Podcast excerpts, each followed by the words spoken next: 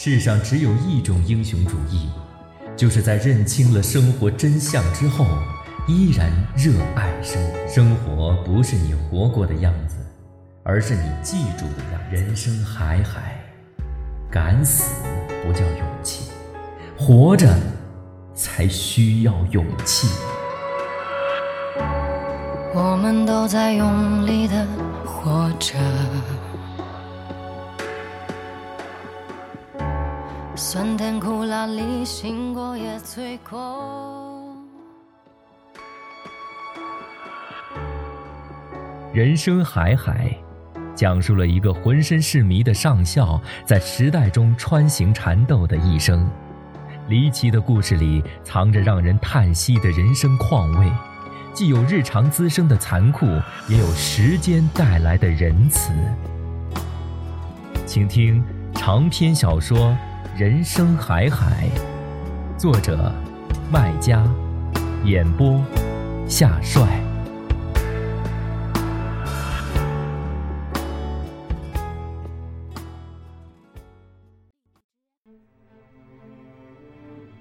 在上海，老保长白天待在上校的诊所里，晚上就在那个神秘的院子里吃喝嫖赌。后来，老保长跟七号好上了。通过七号，老保长知道了很多稀奇事儿。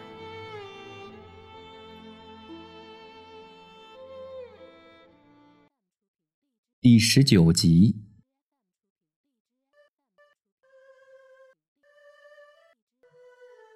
老保长讲，那个小妈同时开着两家暗店，一家是为另外一家打底的、预备的、试验把关的，什么意思呢？就是一个个四面八方搜来的号，先在这儿培养训练，试过挑过之后，好的派过去给鬼子用，差的留下做预备用。预备的意思是，如果临时开来部队，那边的号不够用，这边的号也要顶上去。清场不准中国人来用，只准鬼子包场用。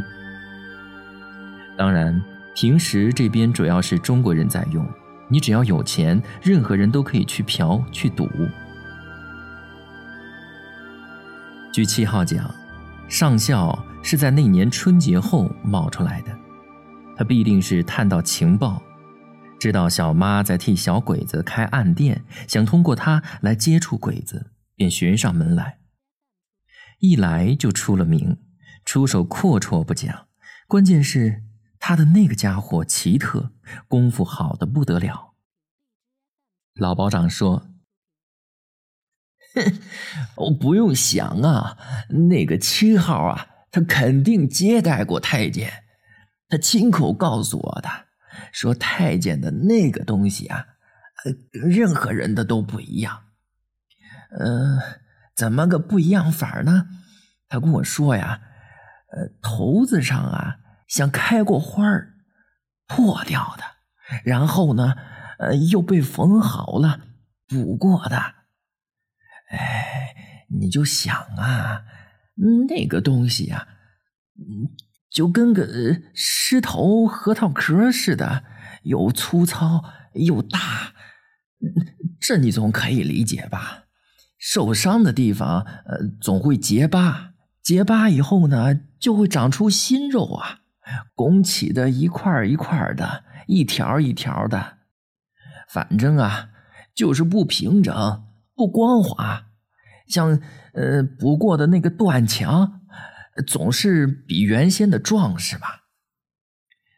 那个七号就讲啊，他那个家伙呀，前半截儿几乎没有一撮好肉，就像核桃壳似的，这看是难看的。但是用起来呀就好了，这你总知道吧？呃，你也可以想啊，那个九号、呃七号、八号这些人，不就专门吃这门饭吗？自然他就见得多，比得多嘛。就拿七号的话讲，说没有一个人能跟他比，那功夫、那滋味那痛快。哎呦，七号形容过一句话呀，他说：“哎呀，叫人活活的发癫。”哎，这话呀，编是编不出来的，只有尝过那个滋味的人呐。哎，爷爷讨饶似的劝他：“哎呀，这个你就少讲点儿吧，讲正事儿。好，这个我就少讲点儿。总之啊，他那个东西啊，确实是受过伤，这跟我们当初啊听到的传闻啊是一致的。”只是呢，咱们呢都是道听途说，不全面，也不客观。尤其是我，我当初是恨死他，硬是造出了好多谣言，讲他是被师长啊活淹的。呃，事实上啊，我早知道他呀是在战场上受的伤。嗯，但之前呢，我也不知道，谁也不知道。他那个地方啊，已经被修好了，而且呢，还因祸得福，反而变成了稀奇宝贝了。哼，所以啊，他一去那个地方就出了名了。那些个号啊，都是碎嘴长舌头、爱传话的，你传我，我传你，搞得呀，每个号都抢他。他呢，出手也阔绰。东西也齐，功夫也好，哪个不想尝一下稀奇呀？七号说呀，啊，店里的每一个号的都抢着要他，还都不止多少次接待过他。哼，所以呀，你说他是鸡奸犯？哼，怎么可能？一万个不可能！后头的故事还有一大堆呢，都是证明啊，他那个东西啊。是稀奇的。老保长吃足了酒，不停的喝水，便要撒尿。撒完尿回来，老保长接着讲：“嗯，我前面不是讲过，那个每个号不都是那个大婊子的试验田？大家试过之后啊，是好的，他就要亲自上阵尝一尝，验一验。嘿，一验。”哦，果然名不虚传，也是发癫呐。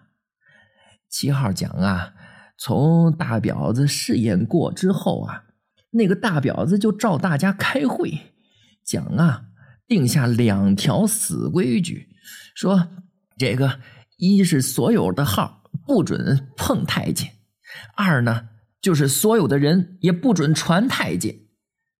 他一边呐。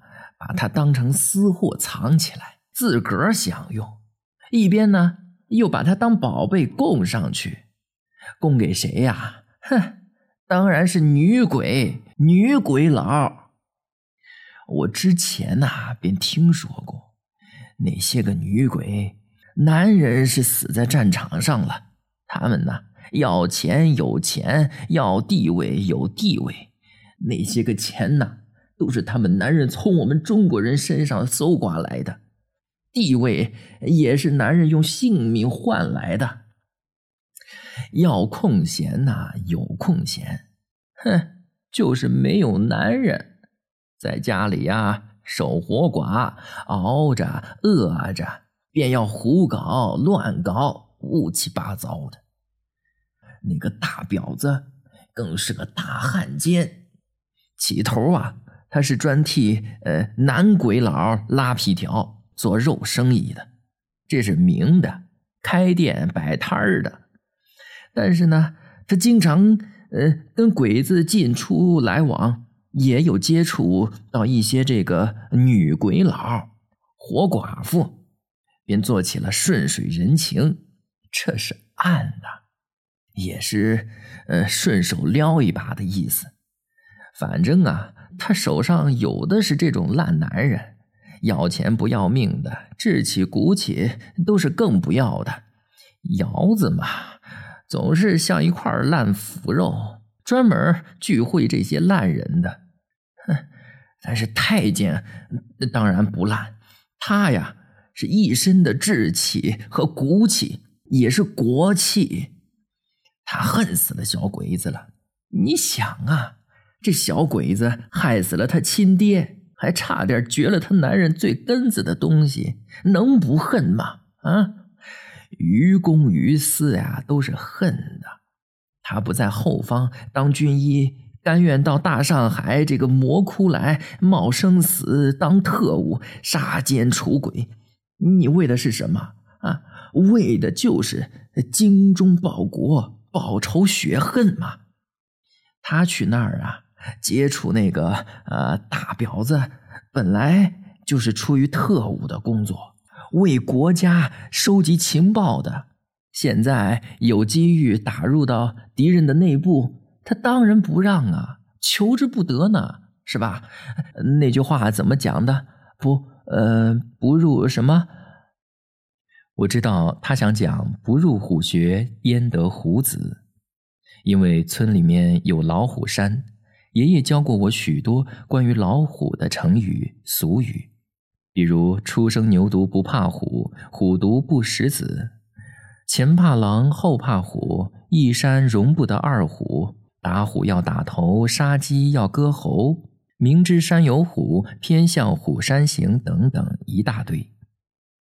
在爷爷的帮助下，老保长前后用了两句，一句是“不入虎穴，焉得虎子”，另一句是“明知山有虎，偏向虎山行”。嗯，对，就是这句。呃，明知山有虎，偏向虎山行。他呀，就是这个样子。明知道那个大婊子不安好心，在卖他。那帮女鬼佬也不是吃素的。他踏上这条贼船呐，很有可能就是死路一条。即使不死吧，也可能是说不清道不明的，要被人明里暗里的骂。人呐，不能吃错饭，更不能上错床。吃鬼子的饭呐，那是汉奸，被人要戳脊梁骨骂的；睡鬼子的床啊，要是女人呐，就是汉奸加婊子，罪加一等；那要是男人，那要罪加十等。你讲是不是嘛？这社会呀，就是这个样子。女人卖身是一分罪，男人卖身呢，那是三分罪。如果卖给鬼子，女人是十分罪，男人呢，那就是猪狗，猪狗都不如。醉不醉呢都不讲了，因为那都不是人了，是畜生。哼，鬼子打到家门口了，男人就该上战场，上战场死了，一白遮百丑。千错万错，都是可以原谅的。要是上了女鬼佬的床，鬼知道会落个什么下场，千秋万代都可能要遭后代吐口水骂的。你知道，太监呐，他是个聪明人，这些道理他不可能不知道。他呀，一旦踏上这条贼船呐，可能面临的是什么？啊！被人误解，被人唾骂，人不人，鬼不鬼的，跳进黄河也洗不清。但是呢，为了当好特务，完成任务，他呀不管不顾，豁出去了。这呢，也是和铁太监的性子的。他骨头比谁都硬，胆量也比谁都大，脾气呢比谁都犟，认领的事儿啊。十头牛都拉不回来，就那样，他就顺着那个大婊子安的黑心铺的黑路，深入虎穴，经常啊就出入鬼子营地，跟那一帮子女鬼佬啊混在一起。我第一次去那儿的时候呀，他估计呀就过着这种日子，一边呢被这个大婊子霸着，一边呢还被他卖着。同时呢，还要带领一个组的工作，还要出诊看病，还要管我，所以他就是很忙的嘛。他呀，同时在那儿，在那些个号面前的地位也是蛮高的，派头十足，是那个大婊子的心肝宝贝儿。而且呢，大家都叫他小爹，是后台老板的意思。虽然吧，我也不大见得着他，但估算呢。他是时常都在那儿呢，在隔壁的那个啊两层楼里面，这些呀都是从那些个号的碎嘴里面知道的。当然，我当时呢也并不知道他这些底细，包括军统的事儿，他也总是避着我不对我讲，也不准我问。有时候啊，我问起来，他总是一句话，他说：“我的事儿你还是不知道的好，更不能让别人知道。”你是知道的，他讲话呀还蛮风趣的。有一次，他特别警告我。说：“这个你在这儿下口可以放肆，上口必须闭紧了。下口放肆只伤你的身子，上口放肆就要你的性命。”哼，我觉得这日子过得比神仙还好，可不想丢了性命，所以呀，就严格的听他的，只放开下口，不放松上口，闭得紧着呢。什么上口下口放松闭紧，我完全听不懂。其实老保长这会儿讲的许多事儿，我都听不大懂，半懂不懂的。我最懂的只有一个：明知山有虎，偏向虎山行。这话是形容一个人英雄勇敢的。如果讲这是烂，绝不是腐烂的烂，而是灿烂、阳光灿烂的烂。我想。老保长大致在讲一个上校光辉灿烂的故事，而不是阴暗腐烂的。遇到听不懂的内容，我的注意力就会从耳朵溜到眼睛上去。我躺在地板上，窗户含着一个斜的天空，雨线也被风拉斜，往窗户一边倒，感觉要往窗洞里钻，却又滴水不进，像隔着一块玻璃。其实。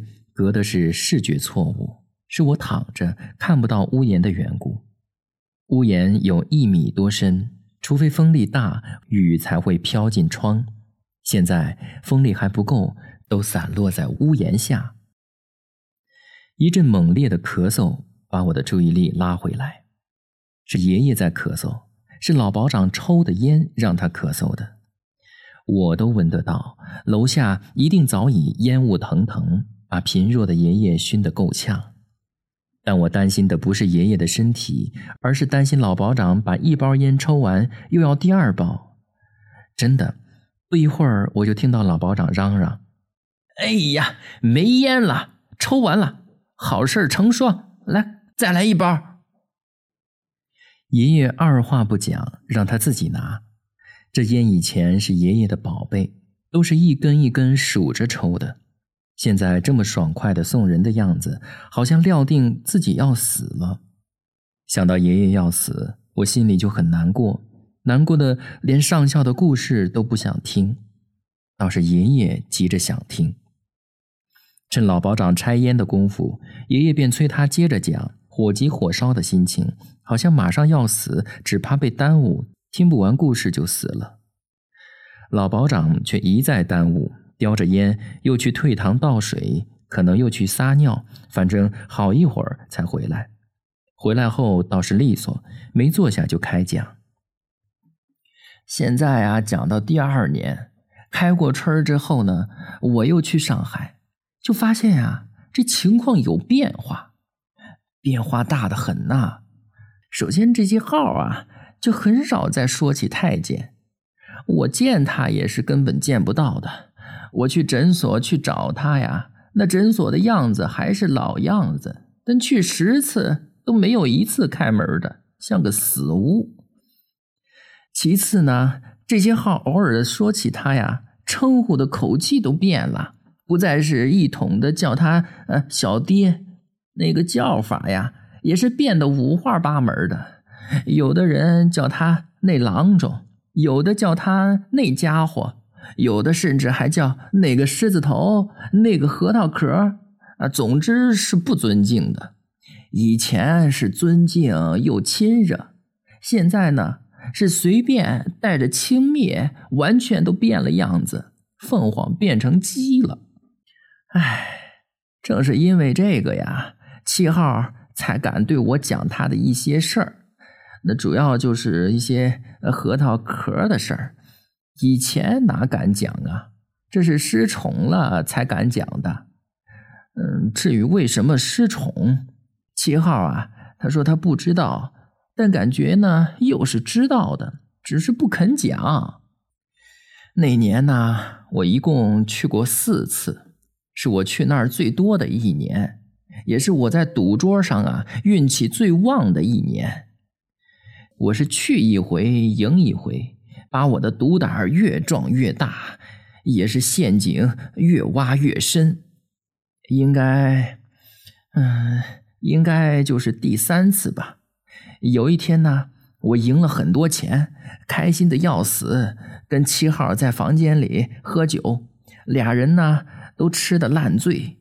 他呀醉成了死猪，闷头大睡；我醉成了疯狗。跑去隔壁的那个二层楼里面去找那个大婊子，打听太监的下落，还正好还撞上了七十六号的一个恶煞。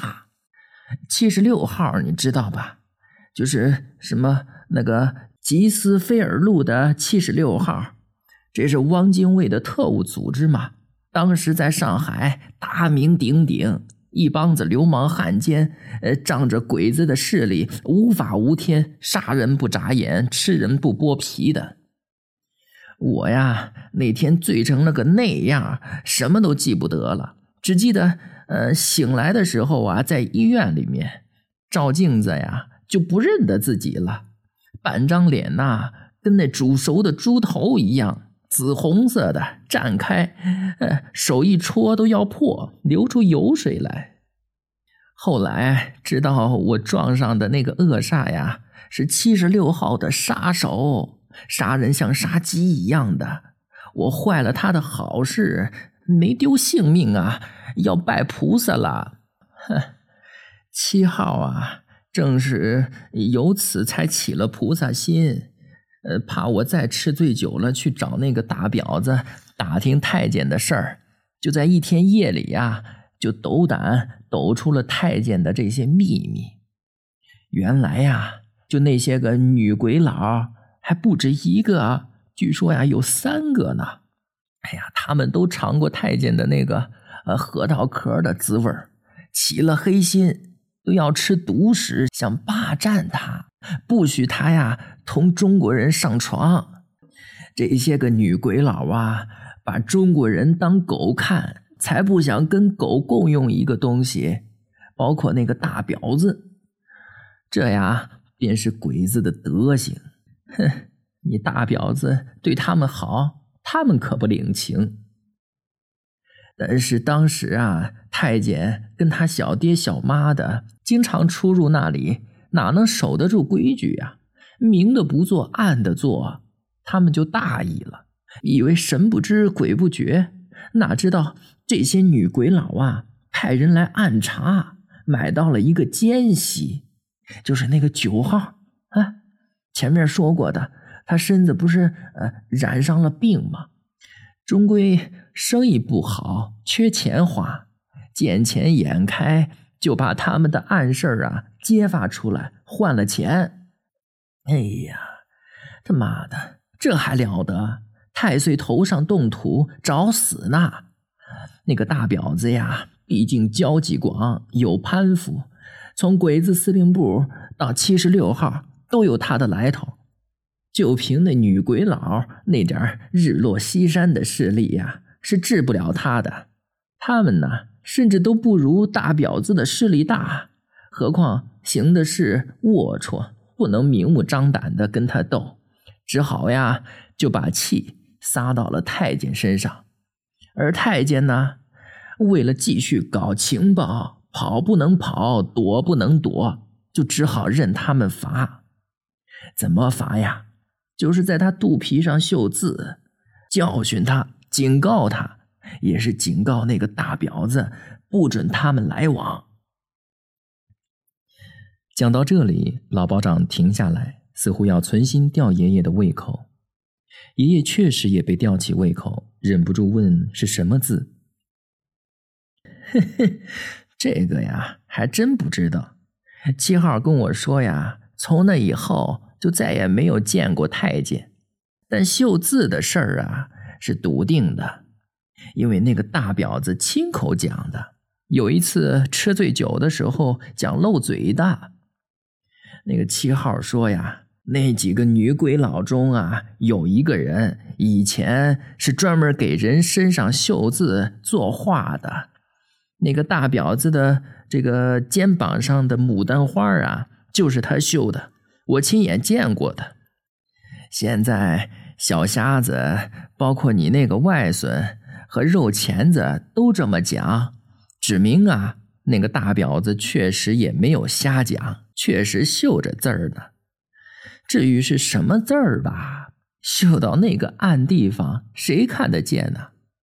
但我想着。这字儿啊，不外乎就是一个意思吧，那就是把他们立下的规矩，禁止太监跟中国人上床，在那儿啊写明了吧。老保长解释，在身上绣字是小鬼子的风俗。他当保长时，年年到县里开会，每次开会都是岁末年底，大冬天。作为优待福利，他们几个保长都会被安排去鬼子的澡堂洗澡，是犒劳的意思。洗澡嘛，总是赤条条的。他便见识过不少鬼子的身上都绣着字，有的是武字，有的是忍字，有的是中字，有的绣在胸口，有的绣在手臂上，有的绣在背脊上。颜色有的是青的，有的是黑的，有的是红的。爷爷不要听这些，要他继续讲上校的事儿。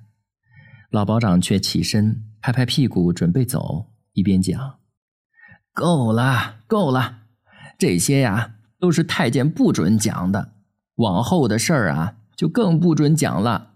你呀就别再害我了。好了好了，该起床了啊！不管太监肚皮上写的是什么字儿吧，总不会写他是鸡奸犯。”啊，这个你总该放心了吧，称心了吧，而不是被小瞎子气成了这个死样子。老保长讲完就走，不啰嗦。